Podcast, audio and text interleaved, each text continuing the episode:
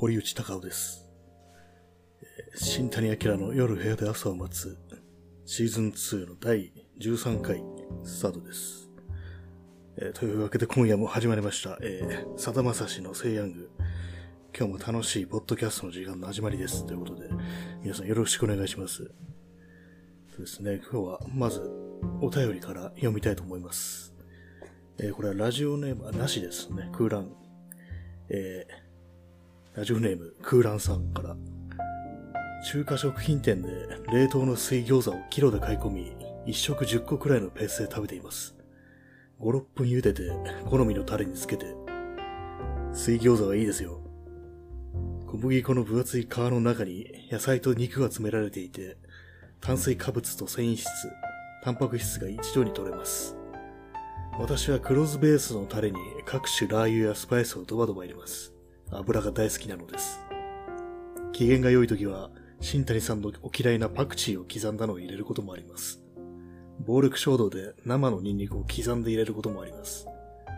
タレに使った食器は下膳したらすぐに茹で湯をかけます。暴れ汚れを落とすためです。私は今年の春からほぼ毎日これで全く同じルーティンを繰り返しています。鍋にお湯を沸かし、その間に食器を用意し、茹でている間にタレを作り、食べて、下げて、皿に湯をかける。繰り返し繰り返し同じことをやってきました。ですから最近は食べたいと思った次の瞬間には一人でにテーブルに現れます。餃子が。新谷さんにはこれなら毎日のように食べられるというものありますか？はい、これはかなりね、面白いですね。この、詳細にわたってこう、食べ物といい、ね、この、下膳したらすぐに茹で湯をかけます。油汚れを落とすためですっていうね、ここ好きですね。ありますよね、そういうことは。確かに、あったかいうちにね、ちょっと落としておかないとね、こう、ね、冷たくなったらね、めんどくさいことになるっていうのありますからね。私もやりますね、こういうのは。えー中華食品店で冷凍の、冷凍のやつをキロで買い込んで、一食10個なんですね。えー、5、6分茹でるだけで食べれるってかなりいいですね、水餃子。餃子は結構ね、面倒なイメージがありますけれども、焼き加減とかもね、まあ、中身とかね、皮から全部作るっていう人もいると思いますけれどもね、それ、そうなるとさらに結構大変な料理っていうことになってきますけども、そうですね、確かに皮が小麦粉で、中に野菜も肉も入ってるしっていう感じで、もう完全なね、それだけで全ての栄養が取れるみたいな、そういう感じにはなりますよね。あ、黒酢、タレが黒酢ベースなんですね。黒酢って私はなんかよく知らないんですけど、多分食べたことないかな。なんか、黒酢っていうとね、ちょっと甘いっていうイメージがあって、実際どういうかわかんないんですけど、で、そこにラー油やスパイスをドバドバっていう、油が大好きなのです。ね、油さえね、かかってればっていう、ありますよね。私はあれですね、あの、まあ、基本醤油ですね。醤油、ラー油。で、酢は入れないみたいな感じで。で、たまにあの、胡椒とかかけるときもありますね。その黒胡椒ですね。そう変化をつけたいっていう。なるほど。機嫌の良いと、機嫌が良いときは、パクチーを刻んだのを入れるっていう。パクチーが好きなんですね。私はダメですね、パクチー。あと、どうでもいい情報ですけれども、千葉祐介はパクチーが嫌いらしいですね。あの、ミッシェルガン・エレファントとかの人ですけども、ね、パクチー嫌いなんだっていう感じで、なんかパクチー嫌いに、パクチー嫌い、嫌いになったエピソードがあるらしいんですけども、なんかそれを言うと迷惑がかかるとかなんか言ってね、それ、詳しいことはなんか言ってなかったですけども、何があったんですかね。私は別にパクチー嫌いには何のエピソードもないですね。ただ単になんかちょっと苦手、匂いとかね、香りがとか味が苦手っていうだけであって、え暴力衝動で生のニンニクを刻んで入れることもあります。暴力ですね。生のニンニクは暴力ですね。あれは本当に。うん、でもいいですよね、ニンニク。刻、刻みニンニクなんですね。すりおろし、すりおろしたやつじゃなくて。すりおろしはね、かなりね、ダメージがでかいですからね。一番あれ匂いがきつくなる食し方だ、調理方法だと思いますね、すりおろしは。なるほど。でも、なんかニンニクさえあればね、もう何でも、何でもね、ニンニクになりますからね。あれはいいと思いますね。今年の春からほぼ毎日これでっていう。あかなり、えーほぼ毎日ってすごいですね。それは飽きないもんなんですね。毎日餃子を食べるっていうのも、かなり来てる感じしますけれどね。でもいろいろクロスベースのタレにとか、いろいろこう、ね、スパイスとか、ね、そういう味付けがいろんなのがあると、こう、なかなか飽きないで済むっていう感じなんですからね。ここ半、ね、今年の春から前、毎日ってことはもう半年以上、かなりのね、豪のものですよね、これは。餃子。餃子の生まれ変わりじゃないかみたいな気がしますね、ここまで食べてると。えー、食べたいと思った次の瞬間には、一人でには現れるっていう、えー、ほぼ毎日餃子がね、食べたいと思ってるっていうのはすごいですけどもね。これなら毎日のように食べられるというものはありますか？毎毎日か、毎日のように食べられるもの。なんですかね、こう、まあ、主食の類、類はね、こう、米とかね、米とかだったらまあ別にない、毎日食べられますけれども、なんですかね、おかずとかですよね。そういうもので毎日食べられるってなると、まあさすがに飽きる。まあね、自分も割となんか同じものを続けて食べる傾向にありますけれども、半年となると結構、まあ、前人未到のね、領域な感じがしてね、うん、毎日食べられるってなると、あれかな、まあ、おかずとかではないですけども、あの、オリーブ、瓶詰めのオリーブは、あれは毎日食べられるかもしれないですね。私は結構好きですね、あの、オリーブは。うん。目指したら、ほんとそのオリーブでご飯が食えるぐらいのレベルで、ね、好きですね。うん不思議な味ですよね、オリーブは。うん。なんか、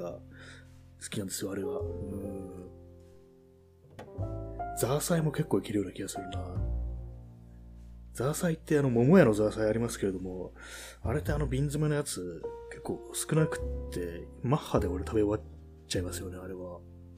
だからああいう、それこそあの、中華食品店で、1キロぐらいあるザーサイとか買った方がいいのかなってたまに思う時あるんですけども、あれは桃屋のものと比べて味が違ったりするんですかね。私あのね、あの、ザーサイといえば桃屋っていうようなね、すり込みがあるんでね、ザーサイもね、あの、子供の頃ね、結構苦手だったんですよ。あの、見た目がなんかちょっと、キモいみたいな感じで、なんか謎の茶色っぽい物体みたいな感じで、結構苦手だったんですけども、一度食べてからね、結構好きになってね、いや、あれで、あれだけでご飯を食べるみたいな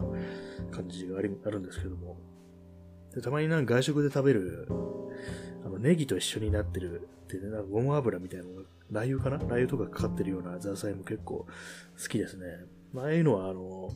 本当酒のつまみみたいな感じですけども、あれもご飯と一緒に食べたらうまいのかなって、たまに思ったりはしますね。そういう感じで、皆様の大好きなもの、毎日のように食べられるもの、ということでね、この方本当に半年、半年は結構本当すごいですよね。毎、全く同じルーティンを繰り返していますね。餃子ルーティーンっていう、ね、タイトルでちょっと YouTube に動画をアップしてもらいたいなっていう気もしますね。いいですね。このタレを、タレに使った食器は下山したらすぐに茹でをかけますっていうね。これですよね、本当 生活っていうやつですかね、これが。うん、私もそう、熱い、ね、お湯があるとね、それをね、あの、有効利用しようと思ってね、必ずこう食器にダーッとかけたりしますね。あと野菜のくずとか、まあ、そのまあ、ナスとかキュウリの切り落としたあの先端部分とか、ね、ヘタとかね、そういうのを使ってこう、うまくこう油を拭ったりすることもありますね。つってやって。油はね、うん、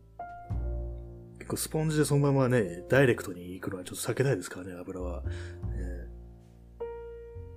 そういう感じで、で私の場合は、この毎日食べられるものっていうと、まあ、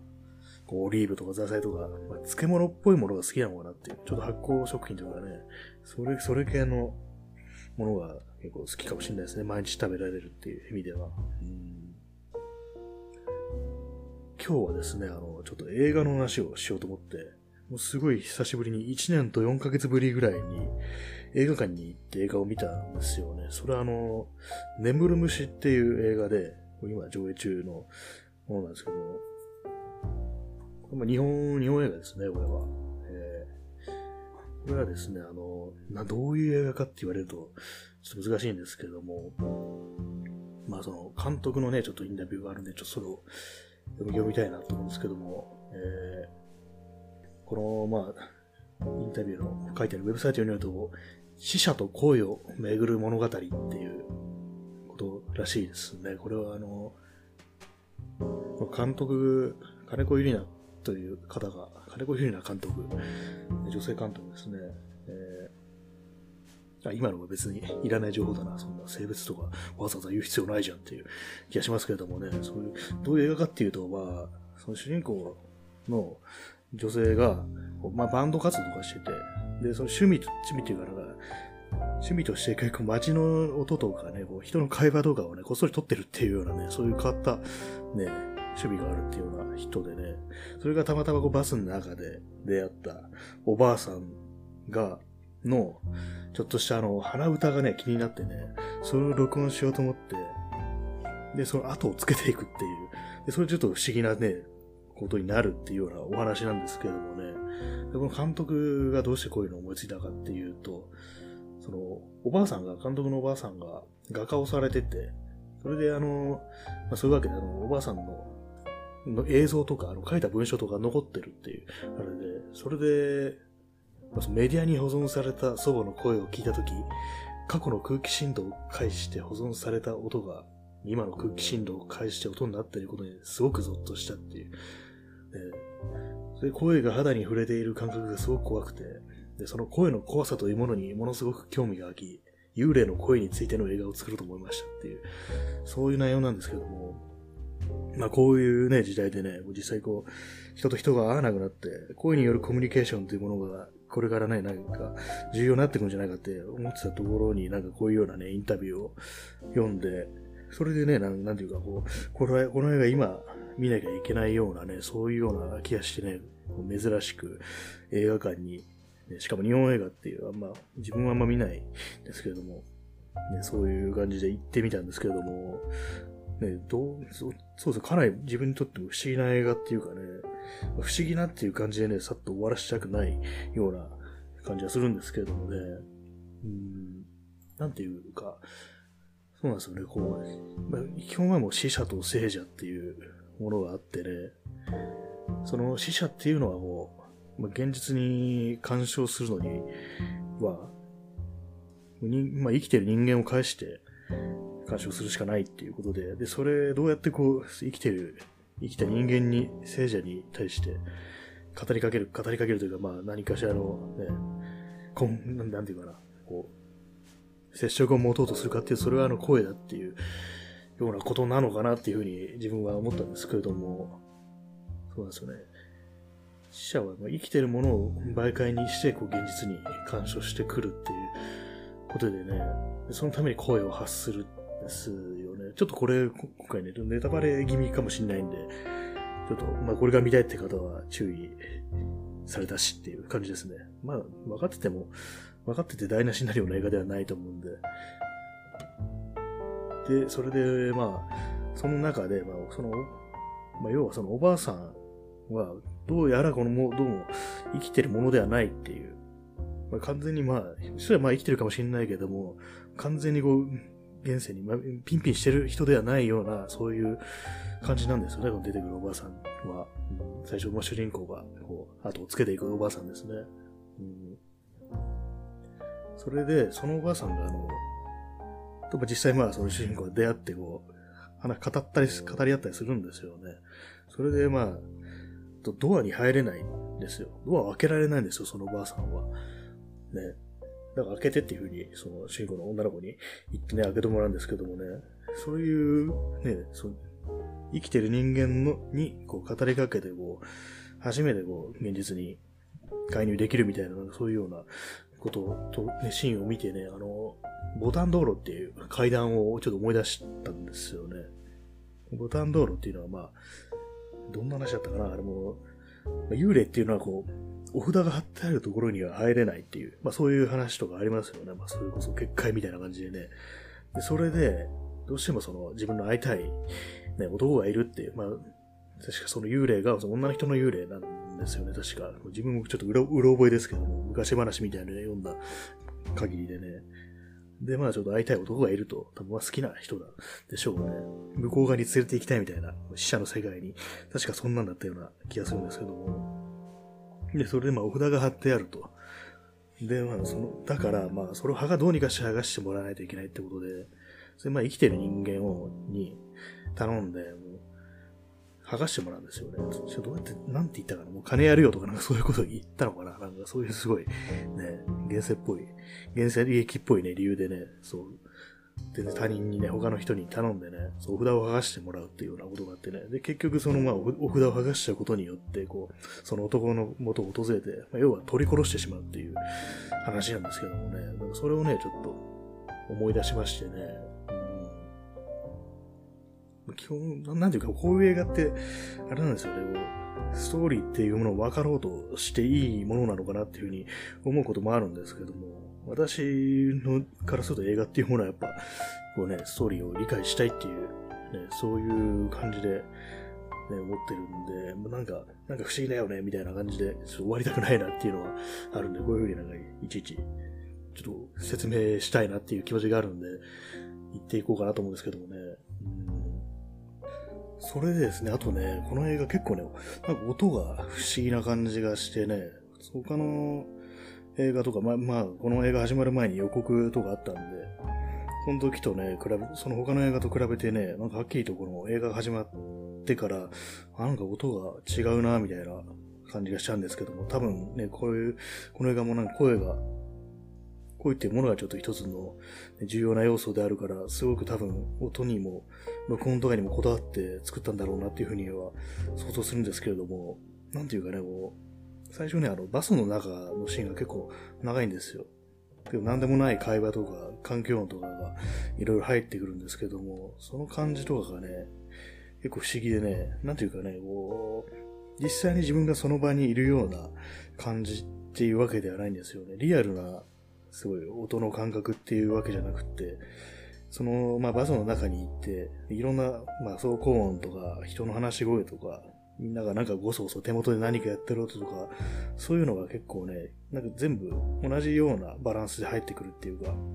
まあ、近く、近くにいる人の声がは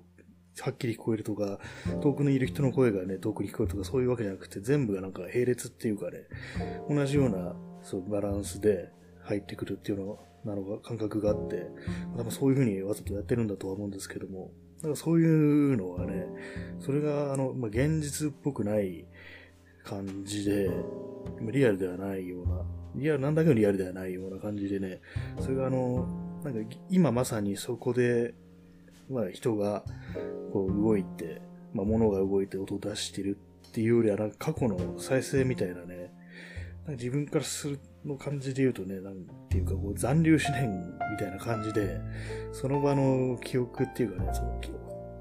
刻まれたね、そういう、まあ、音とかね、声がなんかその再生されてるみたいなね、そういうような感じがしたんですよね、その音の感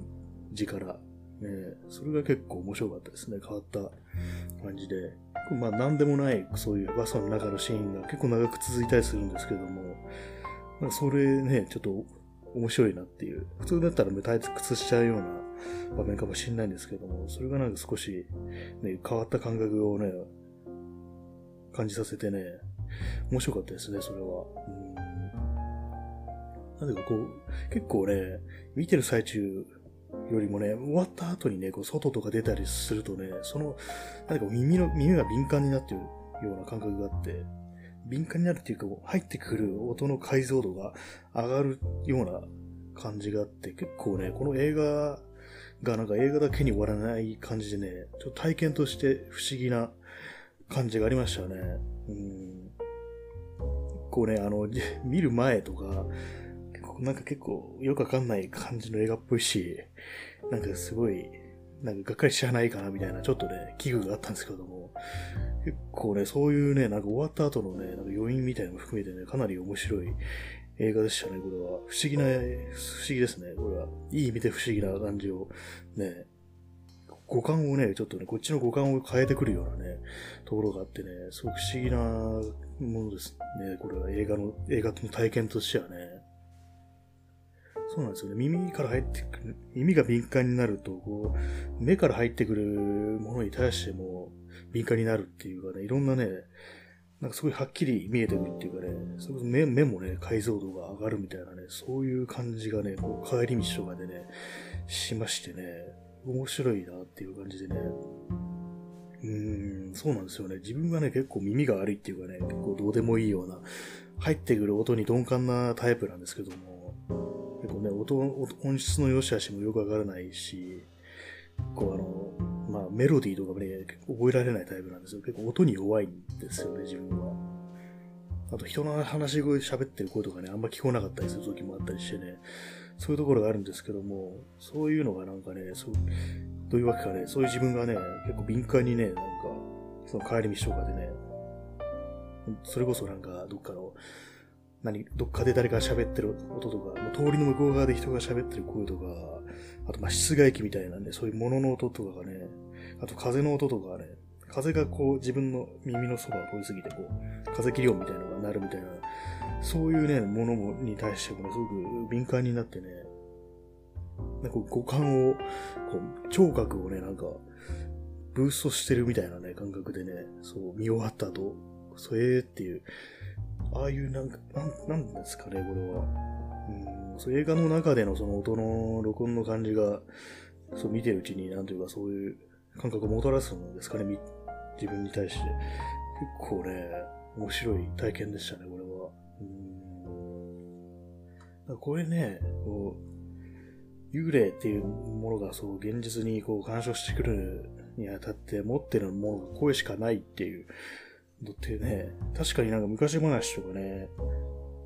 そういうのがあるなっていう。大体なんか語りかけてきますよね、幽霊って。そういえば。触ってくるとかね、そういうことはないですからね。あんまりこうテレパシー的なものとかやってる感じしないですよね、幽霊って。割と普通にね、発生してるっていうかね、それこそ空気を振動させてるような感じがしますからね。結構それ、そういうとこから、そのおばあさんの、監督のおばあさんのね、その亡くなった監督のおばあさんの声、録音された声から着想したっていうのはね、なるほどっていう気がしますね。うん。何なんですかね、幽霊っていうのは最初どういう風に存在したのかっていう、ね、初め声だったり、声だけだったりしたのかなっていう姿がなくってね、そんなことをちょっと考えてしまいますね。うん。まあ、幽霊がこう、死者がね、その声っていうものだけを使ってこう人間に干渉してくるっていうのは、何かあの、昔、あのイギリスのどっかの結構有名ななんか心霊スポットみたいな幽霊が出るっていう結構古い屋敷があるようなそういう庭園だったかな、そういうところで、結構その幽霊が出るのに目撃されるのに条件があって、それはあの、水路っていうか水脈の上に立ってると幽霊が見えるっていう、なんかそういうような話を聞いたことがあるんですよ。っていうのがその、まさにその、幽霊というか、実際にまあ幽霊というかね、そういう恨みを持った者がいるかどうかは置いておいて、そういうなんか人間の残像みたいなね、生きてる時のものが、そういうみ、そういうものがあの、記録されるってその場に。で、それは、どういうところかっていうと、水のあるところにそういう記録がさされやすいんじゃないかみたいな、そういうようなね、説があるっていうようなことをね、読んだことがありますね。で、それをね、そういう話をね、ちょっと思い出してしまうようなね、ところがありましたね、この映画には。まあそういうわけでなんていうかこうね、ちょっとまとまってない感想になってますけれども、そういう感じでいろんなことを思ったんですよね。うん、まあ、その映画のね、ストーリーというものだけにね、とどまらず、見ている人間の五感にまで、こう干渉してくるような感じがあってね、そういうような映画でしたね。うん、なんていうかこう、あれですね、こう、このコロナの時代にあたって声というものが重要なんではないかっていうようなことをね、あの、その前にも話したこの藤原信也のポッドキャストから、ね、いろいろ思ったり、ね、したんですけれども、まあ、それにね、関連してこう、この映画にたどり着いたような感じでね、なんだろう、声、声とは何だろうっていうような気がしてきましたね。うんなんかこう、こう今、こういうふうに語りかけてるんですけれども、あれですね、うん、これはまあ録音なわけで、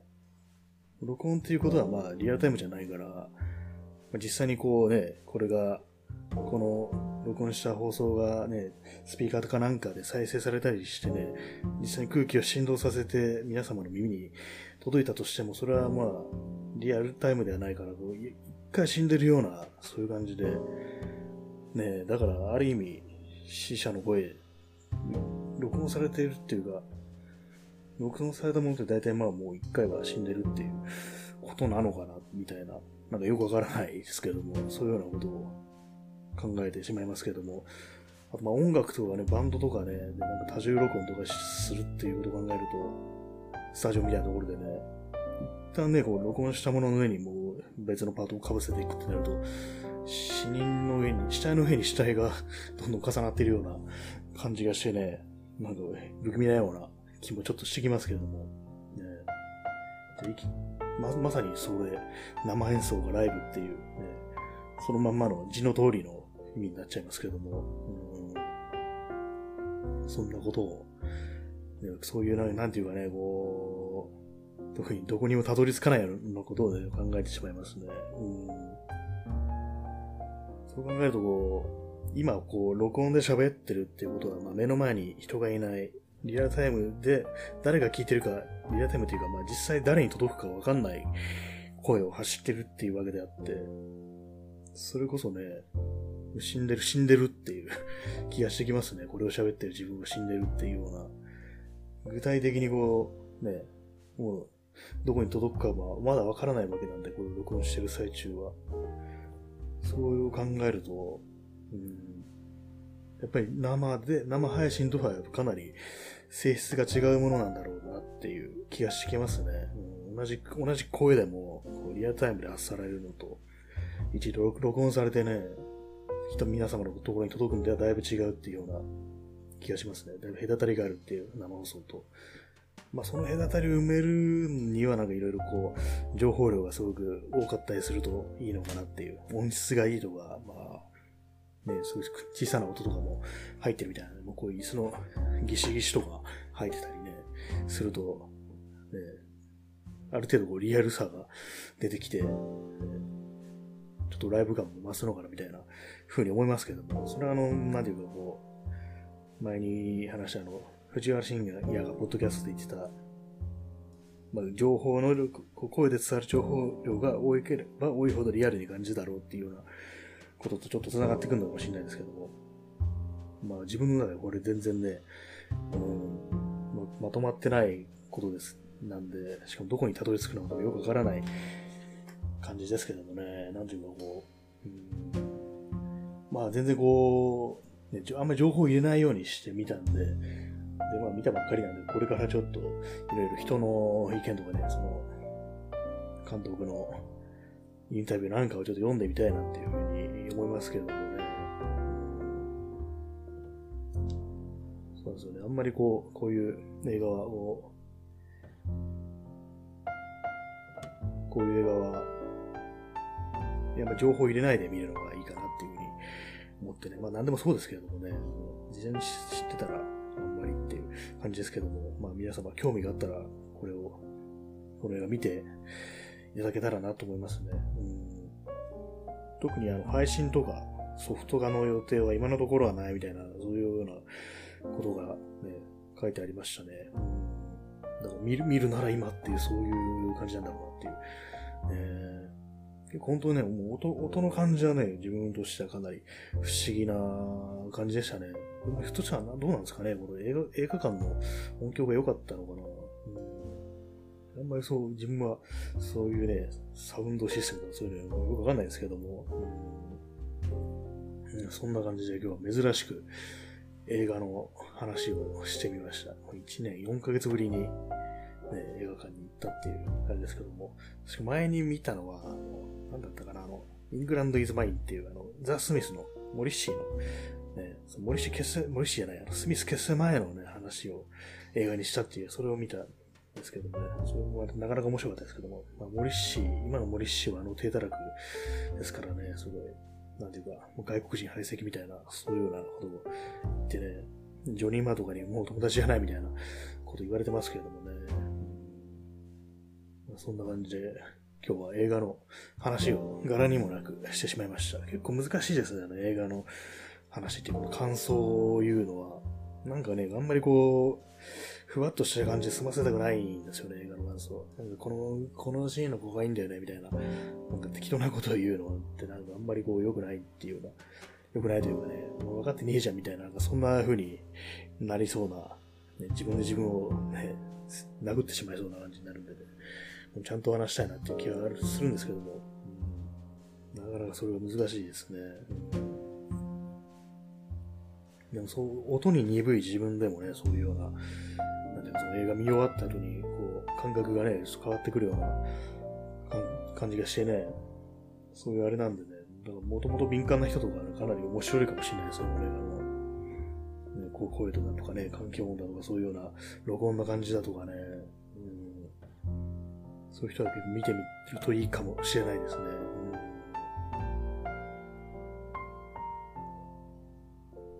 はい。刻はただいま、えー、23時37分ですね。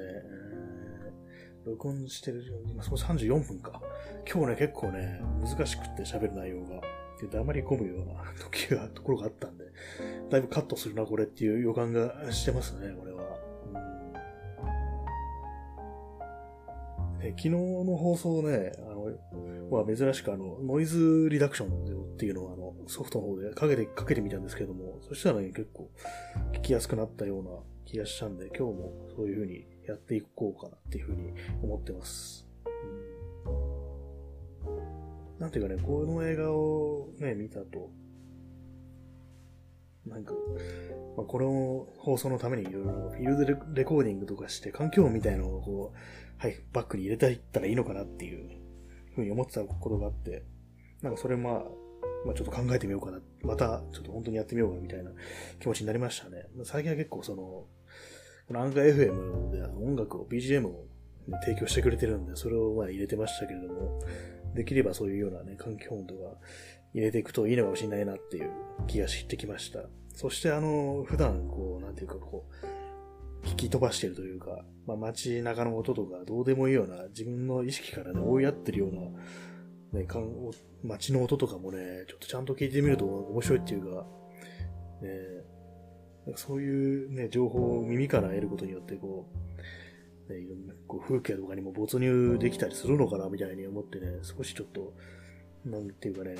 その辺の考えを変えられたような気がしましたね、これは。不思議な感じでした。不思議で済ませるなよって感じですけどもね、もう少しはっきりしたことを言いたいですけどもね。そう、なんていうか、見た人の、見た人間のこう感覚に、ね、ダイレクトに干渉してくるようなところがあって、それがすごく面白い映画でした。そしてあの、まあ、聖者と死者っていうものについてね、考えるような感じでね、そういう映画になってるなっていうふうに思いましたね。そういうわけで今日は珍しく映画の話をさせていただきました。そういうわけで、まあ、餃子の話もしましたね。餃子の話も面白かったね。そういうわけで、本日はこの辺で、今回の放送はこの辺で終了させていただきたいと思います。それでは皆さん、さようなら。おやすみなさい。